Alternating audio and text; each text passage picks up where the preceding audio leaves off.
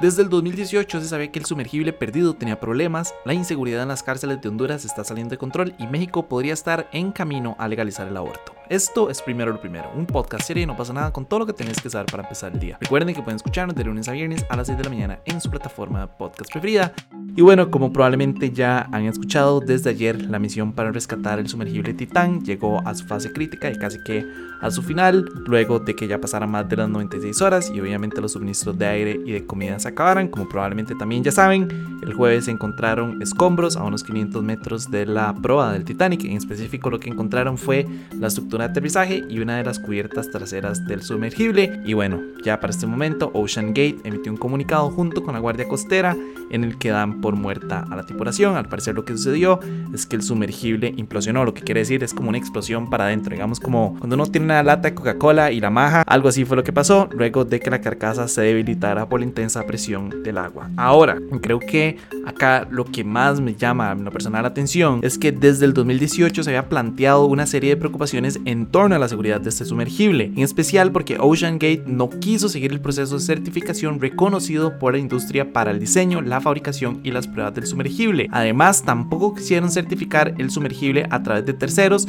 que garantizaran la calidad de seguridad. Y a todo esto hay que sumarle que Ocean Gate despidió a su ex director de operaciones marinas, David Lockridge, por haber cuestionado la seguridad del Titán y por haber criticado el proceso de investigación y desarrollo del sumergible. De hecho, en palabras de David, era, y cito, un diseño experimental y no probado. Incluso, él reveló que la parte delantera del aparato está hecha para resistir la presión a 1300 metros de profundidad y no a casi 4000 como llevaron ellos el sumergible. Luego de que él saliera a decir todo esto, se tuvo una reunión de emergencia. Lockridge dijo que él no iba a autorizar ningún viaje con la tripulación sin antes haber hecho más pruebas y bueno, lo que sucedió es que lo despidieron y no solo lo despidieron, sino que también lo demandaron por haber discutido información confidencial con al menos otras dos personas. Entraron en un proceso legal, ahí él los contrademandó, etcétera, etcétera. Pero bueno, algo que también me parece importantísimo mencionar es que antes de subirse al sumergible, una persona que ya estuvo dentro de estos sumergibles contó y reveló que los pasajeros tienen que firmar un documento de renuncia que menciona la posibilidad de morir tres veces en la primera página. Y no es para menos, literal es una caja de la muerte. Probablemente ya han visto un poco de información, probablemente ya vieron que solo se puede abrir desde afuera para poder sacar el sumergible o por lo menos para poder sacar las personas. El sumergible tenía que estar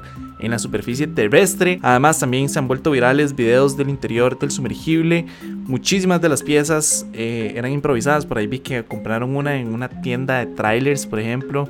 También no cuenta con ninguna radio, no cuenta con un GPS. Por ahí leí que en los primeros viajes que hicieron hacia el fondo marino, eh, la brújula dejó de funcionar casi que al instante. Entonces tuvieron que navegar a ciegas. Entonces, obviamente, si ustedes ven los riesgos, ustedes se meten, ustedes leen el contrato y ven todos los componentes del sumergible, ustedes se dan cuenta que literalmente están metiendo en, una tumba. Y bueno, ya vimos las, las consecuencias. Ahora sé que obviamente también hay un tema bastante grande, ¿verdad? En torno al rescate y en cuanto al dinero que se ha puesto para rescatarlos a ellos. Y creo que es completamente válido. Una de las críticas más grandes que he visto es por qué cuando es un multimillonario, Canadá y Estados Unidos y Francia y no sé qué otro montón de países mandan barcos mandan navíos militares, mandan helicópteros, mandan aviones, mandan sumergibles, pero cuando es un navío que trae personas extranjeras, eso no pasa, ¿verdad? Y creo que tal vez uno de los casos más serios es el, el buque que se hundió en Grecia, ¿verdad? Que habían casi 100 niños adentro y lo único que se hizo fue, de hecho ellos antes de hundirse enviaron un montón de emergencias y estaban pidiendo ayuda y los gobiernos decidieron ignorarlos y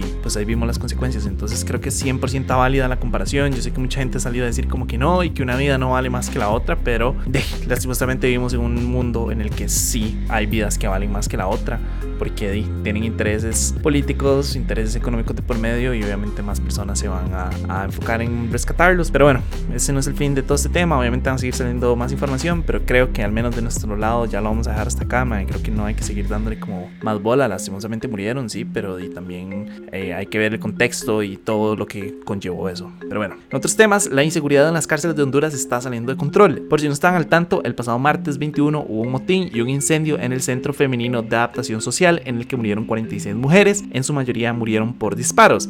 Al parecer lo que sucedió es que miembros armados de la pandilla Barrio 18 retuvieron a los guardias y atacaron a miembros de la Mara Salvatrucha. Entonces lo que las autoridades creen es que esto es una represalia por las recientes medidas que el gobierno ha tomado contra la corrupción y el control de las bandas desde dentro de las cárceles. Todo esto en un momento en el que ambas pandillas están luchando por el control del tráfico de drogas y los derechos de extorsión.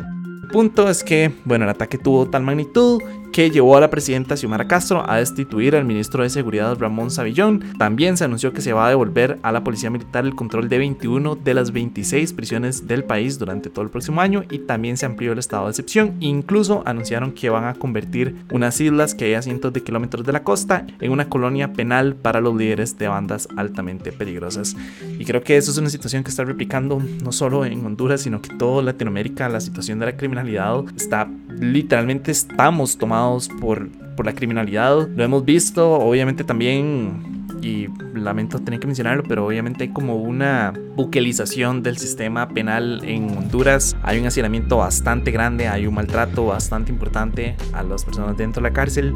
Eso obviamente genera un descontento y cuando la policía, que está en todo su derecho, ¿verdad?, busca ir a retomar la paz y busca ir a retomar el país de los criminales, pues obviamente se dan ese tipo de situaciones. Es súper lamentable. Tengo entendido que el centro todavía se mantiene abierto, o sea, las mujeres que están ahí todavía van a seguir viviendo ahí, pero eh, sí me preocupa bastante, bastante como todo el tema de la criminalidad y cómo estamos cada vez más tomados por los criminales. Antes de pasar al último tema, nada más quiero recordarles que este podcast es gracias a ustedes y a sus suscripciones, entonces si quieren que podamos seguir haciendo este tipo de contenido, como siempre la mejor forma de apoyarnos es a través de patreon.com slash no pasa nada oficial. Y ahora para cerrar, la Corte Suprema de Justicia de México anunció que cualquier persona que está en capacidad de gestar puede solicitar un amparo de inconstitucionalidad para los artículos que penalizan el aborto. Eso significa que este anuncio podría pavimentar el camino para la legalización del aborto en el país, ya que no va a ser necesario que los congresos de cada estado sean los que modifiquen las leyes. En la votación, la Suprema Corte establece que las leyes estatales que penalizan el aborto y, aquí quiero citar, inciden en el significado cultural y social de los derechos de las mujeres y personas con capacidad de gestar, contribuyendo a construir un imaginario social adverso para el ejercicio de sus derechos humanos, además de que fomentan la creencia de que el aborto es éticamente incorrecto. Y también, y quiero citar de nuevo, las normas que penalizan el aborto potencialmente pueden comprometer o limitar el acceso de las mujeres y personas con capacidad de gestar a una debida protección de sus derechos humanos, a la autonomía reproductiva, a la vida, a la no discriminación, la salud y la integridad personal. Y si me pregunta a mí, personalmente creo que aborto es legal en todo lado. Cada persona tiene todo el derecho a hacer lo que quiera con su cuerpo. Y si es una persona que no le puede dar una calidad de vida decente a un niño, entonces ¿para qué traerlo al mundo?